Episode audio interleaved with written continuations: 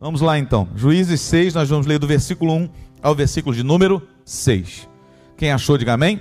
Quem não achou, o Júnior vai botar na tela aqui e você vai poder acompanhar tranquilamente. Os filhos de Israel fizeram o que era mal aos olhos do Senhor, e por isso o Senhor os entregou nas mãos dos midianitas durante sete anos. Os midianitas prevaleceram contra Israel, e por causa dos midianitas, os filhos de Israel fizeram para si as covas que estão nos montes, as cavernas e as fortificações. Porque cada vez que os israelitas semeavam, os midianitas, amalequitas e os povos do Oriente os atacavam acampavam em Israel, destruindo os produtos da terra até a vizinhança de Gaza, e não deixavam em Israel sustento algum, nem ovelhas, nem bois, nem jumentos, pois vinham com o seu gado e suas tendas como uma nuvem de gafanhotos. Eram tantos que não se podiam contar, nem a eles, nem aos seus camelos. E entravam na terra para destruir. Assim Israel ficou muito debilitado com a presença dos midianitas e então os filhos de Israel clamaram ao Senhor. Vamos orar? Pai, nós te agradecemos pela oportunidade que temos de estar na Sua casa, de poder ouvir a Tua palavra, de ouvir a Tua voz e poder, Senhor Deus, nos alegrar pela Tua presença em nossa vida. Fala conosco, queremos ouvir a Tua voz, em nome de Jesus. Amém. Coloque a sua Bíblia no colo, dê uma linda salva de palmas a Jesus e a palavra dele que é eterna, poderosa, viva e eficaz. Aleluia. Estamos diante de um panorama. O livro dos Juízes é um, um livro que fala de um tempo em que não haviam os reis ainda, só haviam juízes para julgar a nação, e era muito interessante, né? Porque cada juiz deixou sua marca. Mas Gideão e Sansão foram os juízes que mais ocuparam espaço no livro. Com mais história, uma história muito mais detalhada, uma história ocupando muito mais quantidade de versículos, para que eles pudessem narrar através da sua história os princípios bíblicos e, e aquilo que a gente precisa trazer como entendimento para nós. É fato isso. E quando a gente olha aqui para a história de Gideão, e entendendo que os juízes foi um tempo de, de dispensação onde o Senhor via a apostasia do povo, o povo se esfriava na fé, e essa, esse esfriamento acabava gerando um certo cativeiro, um, uma certa servidão a respeito de um povo, né? um cativeiro sem muros, porque o pior cativeiro é o cativeiro de si mesmo. Sim ou não? É quando você está preso em algum lugar, você sabe que tem uma porta para que você não possa sair, tem pessoas que não podem deixar você sair. E agora, quando você está preso na sua própria terra? Quando você está preso na sua própria existência. E tem muitos de nós que estão vivendo assim. E se acostumando com isso. Então, todas as vezes que o povo se é, apostatava da fé, eles infelizmente abriam uma legalidade para que Deus permitisse que um povo viesse e colocasse uma servidão sobre aquele povo. Foram sete tempos de apostasia e sete grandes livramentos que Deus gerou é, em tempos onde ele usou de 12 a 14 juízes. Uma juíza entre eles, que foi Débora. Mas usou entre 12 a 14 juízes para levar uma palavra de direção, e não só uma palavra de direção, também uma palavra de livramento, de restauração sobre a nação. Quando a gente olha para Gideão, a gente vê um, o povo pecando novamente, porque tinham apostatado da fé. E aí a gente encontra no versículo 9, quando um profeta anônimo é enviado a Gideão, exatamente aquilo que eles tinham feito como transgressão contra a lei de Deus, porque o Senhor vai falar através do profeta: Eu tirei vocês do Egito, eu dei a vocês a terra que vocês estão, eu, eu fiz com que vocês vencessem todos os povos à sua volta, mas pedi apenas que vocês não se dobrassem aos deuses dessas nações, e vocês não deram ouvido à minha voz. E isso é um fato muito ruim na vida do homem, quando o homem ouve, mas não atende a voz que Deus fala, de Deus, ou aquilo que Deus fala. Quando ele ouve, mas não atende a voz de Deus. Quando ele vê que Deus falou, percebe que Deus falou, mas ele anda num caminho completamente fora daquilo que Deus gostaria que ele andasse. Então a questão não está em Deus falar, a questão é se tem pessoas para ouvir. Porque a Bíblia diz: se você ouvir e depois obedecer, comerão o melhor dessa terra. Você ouvir e obedecer, comerá o melhor dessa terra. Se a gente não entende isso, se a gente não compreende essa realidade, que não apenas ouvir é importante, mas obedecer, transformar essa palavra que chegou no nosso coração em obediência. Até porque mais vale obedecer do que sacrificar. Deus tem mais prazer na obediência do que no sacrifício. A gente começa a perceber que ele falou, mas o povo não atendeu não atentou para a voz do Senhor e, e, se desviaram do caminho do Senhor e começaram a andar segundo o seu, o seu coração e segundo o que eles achavam que era melhor para eles. E eles se desviaram do propósito de Deus, apostataram-se da fé, afastaram-se da fé, porque apostasia significa exatamente isso: o esfriamento da fé, o afastamento da fé. E ali o povo midianita foi dado a eles a permissão de poder tornar Israel seus servos. A partir dali então todo ano, quando eles semeavam, quando estavam prestes a colher, quando o fruto já estava maduro na terra, e quando eles iam recolher no, no, no, no celeiro tudo aquilo que haviam plantado, e agora aquela, aquela colheita linda e maravilhosa, os midianitas vinham, os amalequitas vinham, e todos os povos do Oriente, havia ali um, um compêndio do inferno, de ataque sobre aquela nação, para saquear tudo que eles tinham plantado e que era seu direito, mas por causa da desobediência passou a ser direito do outro. Já parou para pensar nisso? Diga para o teu irmão, já parou para pensar nisso? Tem muita coisa que é teu direito, mas por causa da nossa desobediência, por causa da tua desobediência, por causa da minha desobediência, a gente não colhe e a gente vê outra, outra pessoa autorizada por Deus a colher. Mesmo que seja o inimigo atacando. Deus permitir, porque talvez a gente permita também que a nossa fé se esfrie. Porque talvez a gente esteja trocando princípios por desejos, porque talvez a gente esteja trocando princípios por vontades pessoais. E o que Deus quer ver na nossa vida são princípios de obediência. Quem está entendendo, diga amém.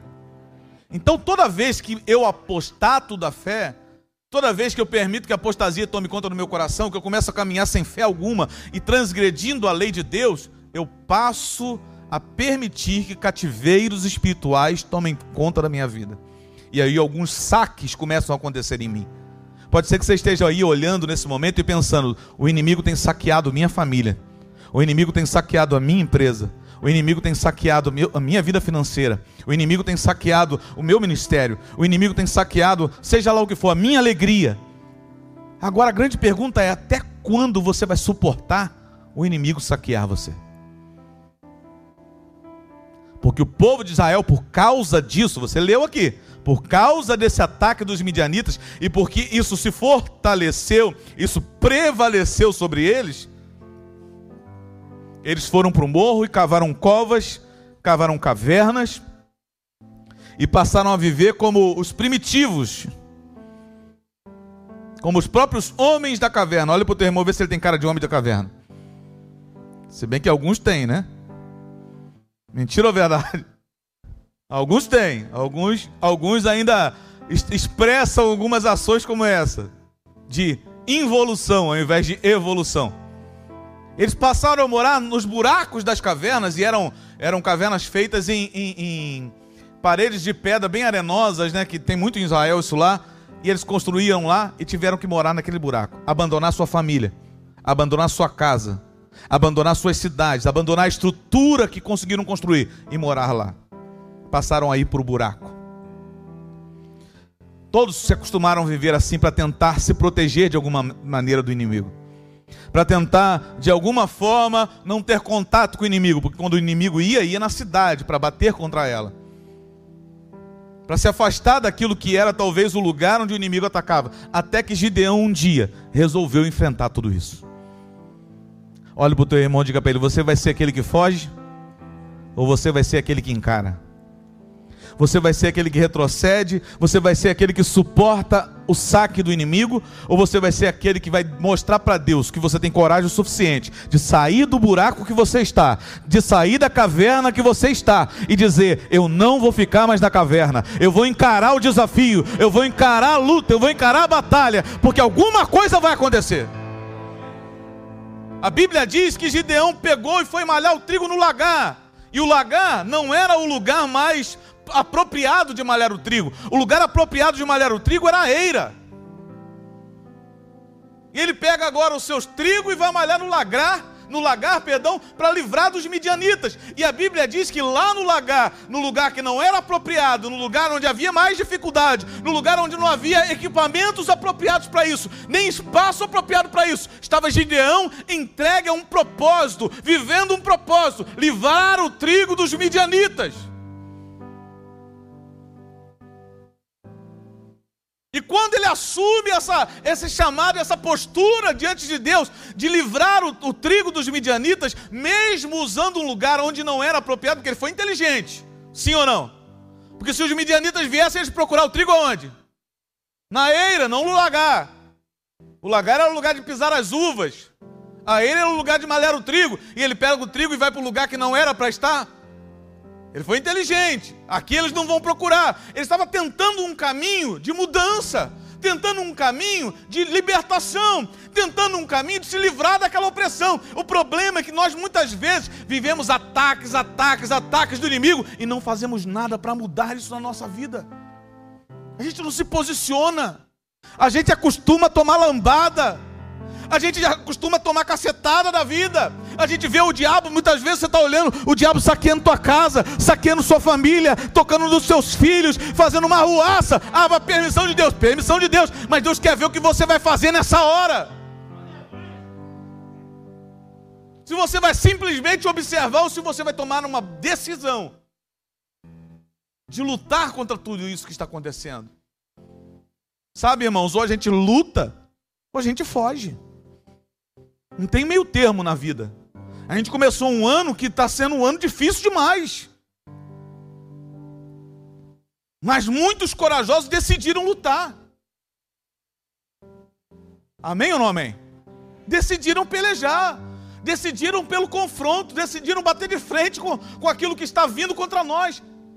O que nós estamos fazendo com os ataques que estamos sofrendo? Gideão se posicionou, foi para o lagar e começou a malhar o trigo. E lá no lagar, Deus encontra um homem corajoso. Diga glória a Deus por isso. Deus envia primeiro um profeta anônimo, a Bíblia não diz o nome dele. E esse profeta vai falar exatamente, exatamente do pecado que Israel cometeu. E quantas vezes você não passou por isso? Você estava orando, orando, orando, nada acontecia, nada mudava, e de repente a primeira palavra que vem é uma palavra de dizer: Olha, vocês pecaram, vocês erraram, por isso tudo aconteceu, e tal, tal, tal, e piriri para pão duro.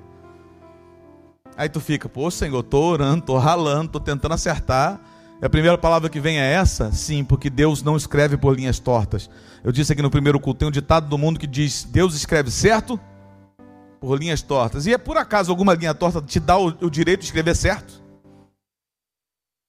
Deus primeiro endireita as linhas e depois escreve nelas. Deus está interessado em mudar o teu coração primeiro, para depois abençoar você.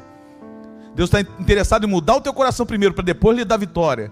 Deus está interessado em mudar o teu coração primeiro, que você reconheça aquilo que precisa mudar em si, para que depois Ele libere a conquista que você precisa alcançar. Como é que está o teu caminho? Será que você não tem andado por caminhos tortos? Será que a tua apostasia não te levou para um lugar onde você precisa endireitar o seu, seu coração? Porque quando a gente fala de caminho, a gente está falando de decisão, de coração, de pensamento. A gente está falando de como eu penso a vida, como eu reflito sobre a, sobre a vida, como eu me posiciono a respeito da vida. Talvez algumas coisas estejam fora do lugar, Deus quer colocar essas coisas no lugar, diga glória a Deus por isso. Para que você possa estar pronto para receber uma missão de Deus uma palavra, uma autorização de Deus para vencer seus desafios. Você pode ter sido saqueado até hoje, mas se Deus vir coragem em você, se Deus perceber que você tem tido coragem de não se calar no meio de uma geração que se esconde, Deus vai te encontrar e vai te fazer uma promessa. Diga glória a Deus por isso. Gideão vai malhar o, trigo no lagar, e quando ele chega lá no lagar, que era perto do carvalho de Ofra, vem o anjo do Senhor, com A maiúsculo, que significa teofania, manifestação de Cristo no Antigo Testamento, e se senta no carvalho, perto do carvalho, debaixo do carvalho, na verdade. E observa, olha para o teu irmão de cabelo, Deus está te observando. Deus está no lugar certo, observando você. Deus não tem compromisso com quem está na caverna, Deus tem compromisso com quem está perto do carvalho. Quem tem disso, diga glória a Deus. Deus não tem compromisso com quem se esconde, Deus tem compromisso com quem se expõe. Deus não tem compromisso com quem se preserva, Deus tem compromisso com quem se doa. Quem entendeu, diga amém. Gideão saiu do buraco e foi para perto do carvalho. O carvalho tem um símbolo muito forte no, no, na, na Bíblia porque significa força. E onde havia um carvalho, ali se montava um oráculo, porque as pessoas buscavam uma direção de Deus ali, uma resposta de Deus ali, sair daquele lugar. Havia um simbolismo espiritual sobre aquele carvalho. Não é à toa que o Senhor nos chama de carvalhos de justiça, plantados pelo Senhor para a sua glória. Diga glória a Deus por isso. Então ele vai para o lugar certo, porque Deus sempre estará no lugar certo.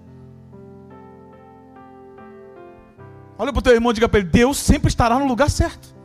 Sendo Deus, governando, imutável. Então, quem tem que se submeter ao processo para que Deus transforme a nossa vida somos nós. Nós precisamos sair dos lugares errados que os homens criaram, cavado pelas mãos dos homens, e ir para os carvalhos em busca daquilo que Deus tem para nós abandonar nossos medos, abandonar nossas dúvidas, abandonar nossos questionamentos, deixar para trás aquilo que nos separa de Deus e estarmos junto dele. A Bíblia diz que ele estava lá. E quando o anjo do Senhor observa Gideão, quando o anjo do Senhor observa Gideão, o, anjo do Senhor diz para ele o seguinte: O Senhor é contigo, homem valoroso ou algumas versões antigas, mais antigas vão dizer varão valoroso, homem valoroso, o Senhor é contigo.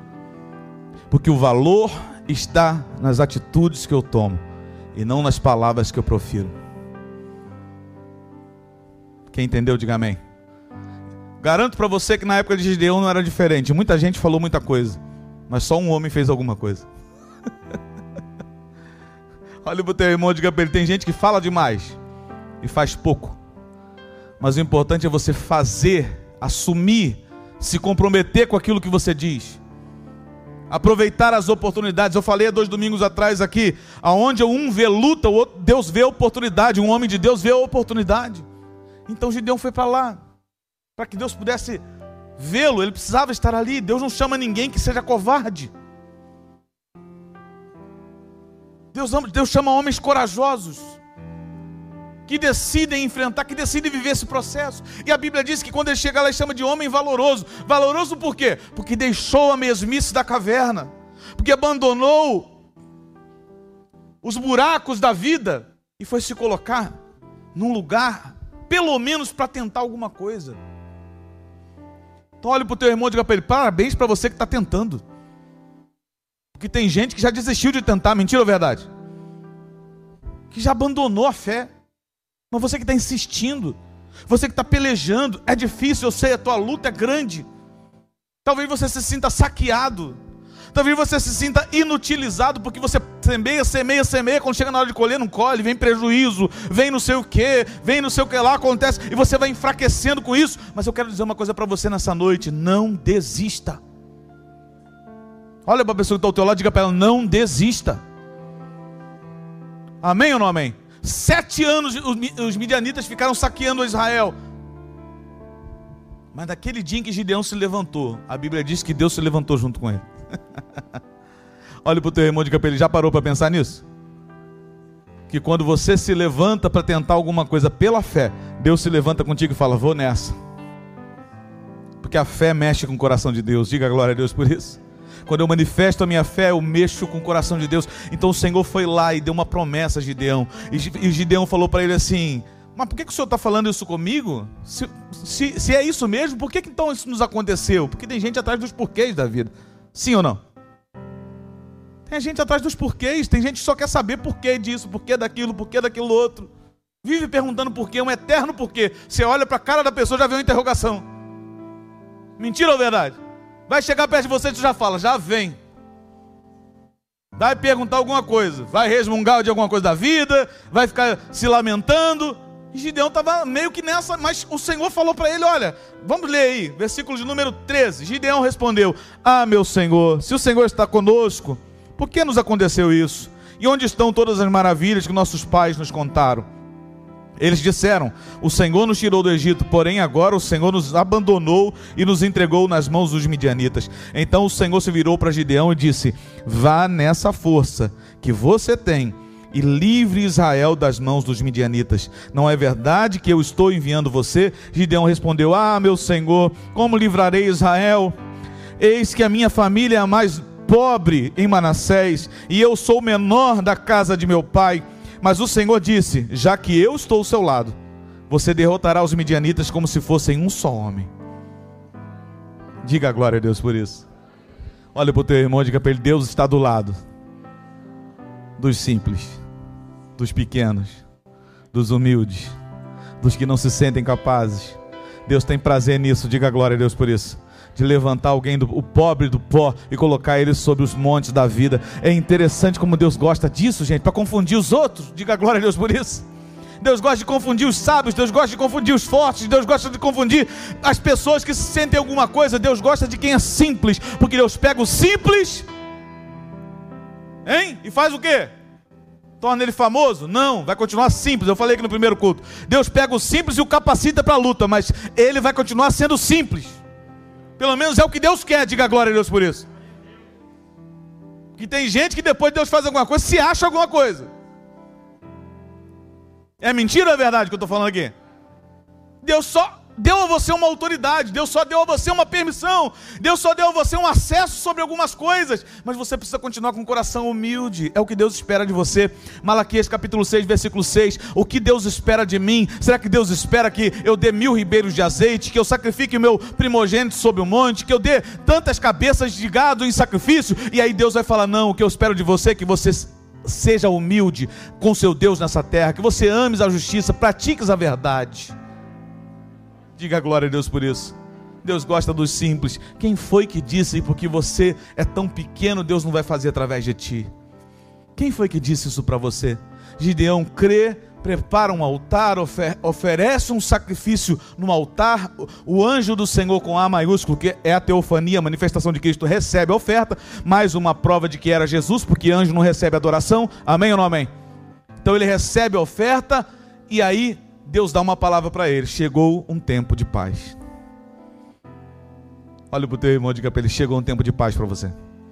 Chegou um tempo onde a sua colheita não vai ser mais saqueada. Aí eu estou arrepiado aqui, irmão. O negócio está tremendo aqui no altar.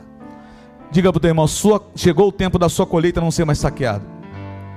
O inimigo não vai mais saquear a sua família.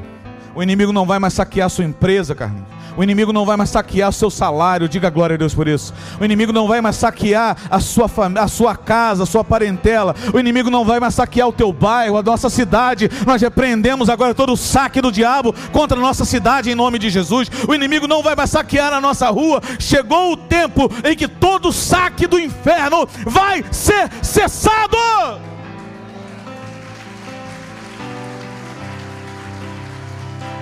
Se vai aplaudir, aplaude direito ao Senhor, porque Ele merece. Porque é dele a honra, dele é a glória, dele é o poder. Só que Deus não vai fazer isso com gente dentro da caverna. Você é um instrumento de Deus. Amém ou não amém? Deus não vai mandar o anjo para parar com as coisas que estão acontecendo. Deus quer usar você como instrumento. Deus quer usar você como canal. Então você tem que estar na hora de você olhar para si mesmo dentro da caverna e dizer: Eu não posso mais ficar aqui. A caverna te aprisiona, a caverna te limita. A caverna diz para você que você não é capaz. A caverna diz para você que nada vai mudar. Mas quando você sai da caverna, você vê que há possibilidades. E Deus faz questão, porque Ele é o Deus das possibilidades. Diga glória a Deus por isso. Você lembra de Abraão? Estava debaixo da tenda. E Deus falou para ele: Vou fazer da tua, da tua descendência como a areia do mar, como as estrelas do céu. Ah, como é que vai ser isso, Senhor? Só tem o Damasceno Eliezer na minha casa, que é. Ah, como é que vai ser esse negócio? Eu já sou velho, minha mulher já é velha. Aumenta para mim um pouquinho o retorno, Pablo. Minha mulher já é velha, como é que vai ser esse negócio? Aí Deus falou para ele assim: Sai da tenda, sai daí de baixo. Você está muito aprisionado ao que está à sua volta. Ai, irmão, se tu visse o que está do lado de fora. Quem entende, diga glória a Deus. É como os discípulos da tempestade na travessia do mar. A tempestade mostrava para eles o quê? Quando você está no meio do furacão, no meio do olho do furacão, no meio da tempestade, você vê o quê? Você só vê tempestade. Você olha para o marido, tempestade. Olha para a esposa, tempestade. E não é o X-Men, amém ou não amém? Tempestade. Você olha para tua, a tua janela, tempestade. Você olha para o lado de fora, tempestade. Tu abre a janela, tempestade. Tu pega o ônibus, tempestade. Tu entra no teu carro, tempestade. Quando você está na tempestade, ela quer mostrar para você que só ela existe. Ah, eu estou sentindo Deus aqui nesse negócio, irmão. Olha para o teu irmão de capeta, está sentindo Deus nesse negócio? Não, meu irmão. Mas quando a gente olha para fora da tempestade, o que, que tem? Tem Jesus andando sobre as águas. Tem Jesus vindo acalmar a tempestade. Tem Jesus vindo pisando em cima daquilo que te aflige, pisando em cima daquilo que te limita, pisando em cima daquilo que te, que te oprime e dizendo: Você não vai vencer o meu filho, porque eu vim para acabar com você. É o que Deus falou para Gideão: Porque eu sou contigo, você vai ganhar essa guerra como se fosse contra um só. E Deus sabia do que estava falando, diga amém. Que daqueles não sei quantos mil que estavam com ele lá, só sobrou 300 no final das contas. Não dá para pregar a história toda. E com 300 homens ele venceu o exército. Como?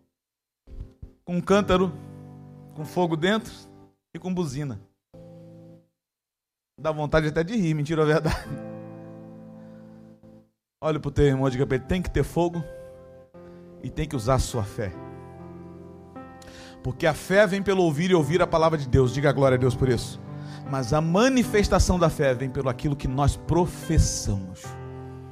Porque a boca fala do que o coração está cheio. E se o teu coração estiver cheio de fé, você vai olhar para o teu inimigo e vai dizer: Você pode ser maior do que eu, mas não é maior do que meu Deus. Você vai olhar para a tua luta e vai dizer: Você está me mostrando a sua força, mas eu sei que do lado de fora o meu Jesus vem andando sobre as águas para me dar vitória. Diga glória a Deus por isso. Chegou o tempo da tua colheita não ser mais saqueada. Chegou o tempo de Nilópolis não ser mais saqueada. Chegou o tempo da tua, já falei, Carlinhos, da tua empresa não ser mais saqueada, da sua família não ser mais saqueada. Levanta a sua mão e diga: chega. Eu não aceito mais ser saqueado. Chegou o tempo da igreja não ser mais saqueada. Diga glória a Deus por isso. Tomamos posse, Senhor. Chegou o tempo de você olhar para as coisas que estão dando errado e dizer: chega, acabou o teu tempo. Pro problema já deu. Chegou a hora de você ser resolvido. Chegou a hora do Senhor fazer um grande milagre. Acabou o tempo da caverna. Chegou o tempo do carvalho. Acabou o tempo da batalha. Chegou o tempo da paz. Foi isso que o Senhor falou para Gideão. Engraçado que no meio da guerra, Deus não se apresenta como Jeová Sabaoth. No tempo da guerra, Deus chega para Gideão e fala assim: Que a minha paz esteja contigo. É você estar tá no meio do furacão mesmo, no meio de um monte de problema, e você sentir uma paz que excede todo o entendimento. Diga glória a Deus por isso. É todo mundo olhar para você e falar assim: tu não, rapaz, tu não vai fazer nada, não, tá desesperado, não. O Senhor pelejará por mim, o Senhor vai lutar essa guerra por mim. Porque eu sozinho não consigo, mas o Senhor por mim, Ele, ele fará. E o final dessa história? Claro, vai ser lá no, na derrota, na luta dos 300 de Gideão. Mas para mim, no final desse primeiro momento da promessa de Deus na vida de Gideão, é interessante porque Deus diz para ele que vai dar paz. E Gideão vai levantar um altar e vai dizer: Jeová, Shalom. O Senhor é paz. Chegou o tempo do saque terminar e chegou o tempo da guerra ter um fim. Sete anos de guerra, mas chegou o tempo da paz. Quanto tempo você está em guerra? Quanto, quanto tempo você está lutando? Quanto tempo você não consegue vencer as coisas que, que vêm contra você? Chegou o tempo do Senhor te dar vitória e gerar paz na sua vida, em nome de Jesus. Fique de pé, eu quero orar por ti, em nome de Jesus Cristo, e nós vamos estar ceando. Mas creia, creia que o Senhor está encontrando homens e mulheres valorosos que não fogem da das dificuldades, mas que buscam ao Senhor em meio a todas elas, em nome de Jesus. Feche os teus olhos, abaixe tua cabeça. Vamos orar nesse momento. Senhor, eu entrego em tuas mãos a vida dos meus irmãos. Eu sei que nesse momento muitos estão olhando aqui e já viveram tantos saques quantos existem, Senhor. Uns foram saqueados nos seus relacionamentos, outros foram saqueados na sua alegria, outros foram saqueados na sua vida financeira, outros foram saqueados em seus ministérios, em sua vida espiritual.